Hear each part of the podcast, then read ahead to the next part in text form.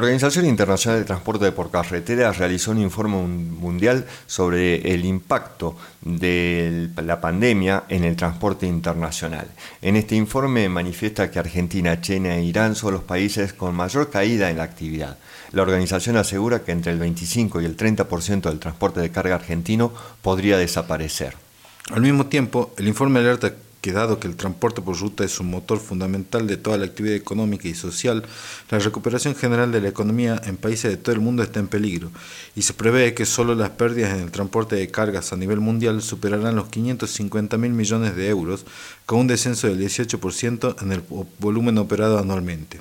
A nivel local, la Federación Argentina de Entidades Empresarias del Autotransporte de Cargas, FADEAC, viene informando de esta situación grave para el sector y en esta ocasión señalaron que la situación en el mundo es crítica, pero en Argentina es desesperante.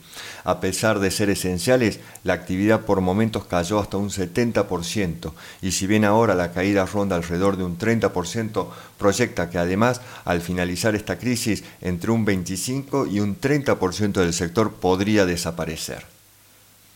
Respecto al mundo marítimo y de acuerdo al documento Coronavirus, 10 desafíos para el transporte marítimo de Alliance Global Corporate and Specialty, AGCS, líder mundial de productos de seguro de casco, actualmente el sector se enfrenta a la tarea de operar en un mundo cambiante con las inciertas implicaciones económicas y salud pública producto de la pandemia, que son el primer desafío es la pérdida del bienestar de la tripulación y errores humanos. Uno de los mayores problemas del transporte marítimo durante la pandemia ha sido la incapacidad de cumplir los relevos de sus tripulaciones, lo cual es esencial para garantizar la seguridad, la salud y el bienestar de la tripulación. El segundo impacto viene dado por las reclamaciones de seguros marítimos. Se estima que el mayor impacto de reclamaciones de seguros relacionados con la pandemia será en los sectores de cruceros. También es probable que el sector de los seguros de carga observe reclamaciones debido a retrasos en los bienes almacenados o en tránsito producto de la pandemia. El tercer desafío son las consecuencias económicas que amenazan años de logros en materia de seguridad. Los armadores se enfrentan a presiones adicionales de costos por el descenso en el comercio y sin duda pondrán medidas de eficiencia en el lugar. También tenemos los daños y demoras en la carga debido a la tensión en las cadenas de suministro. La interrupción del mantenimiento y daños a la maquinaria. Los armadores corren el riesgo de sufrir retrasos y averías en la maquinaria, ya que la pandemia dificulta el mantenimiento y el servicio esenciales a las naves.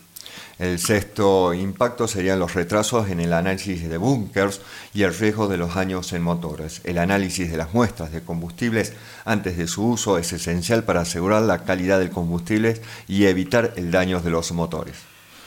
El séptimo es la perturbación de estudios, inspecciones portuarias y respuestas de emergencias. Medidas de cuarentena y distanciamiento físico pueden causar retrasos en las encuestas y el servicio de buques y el equipo de emergencia. El octavo impacto es que pese a la crisis, los operadores navieros esperan reanudar las operaciones en este verano, del verano boreal, aunque con nuevas medidas de seguridad y nuevas rutas, lo que puede alterar entonces las logísticas de muchas empresas y la situación de muchos de los países en lo que es el transporte internacional de cargas. El número 9, la industria marítima presenta una considerable acumulación de riesgos.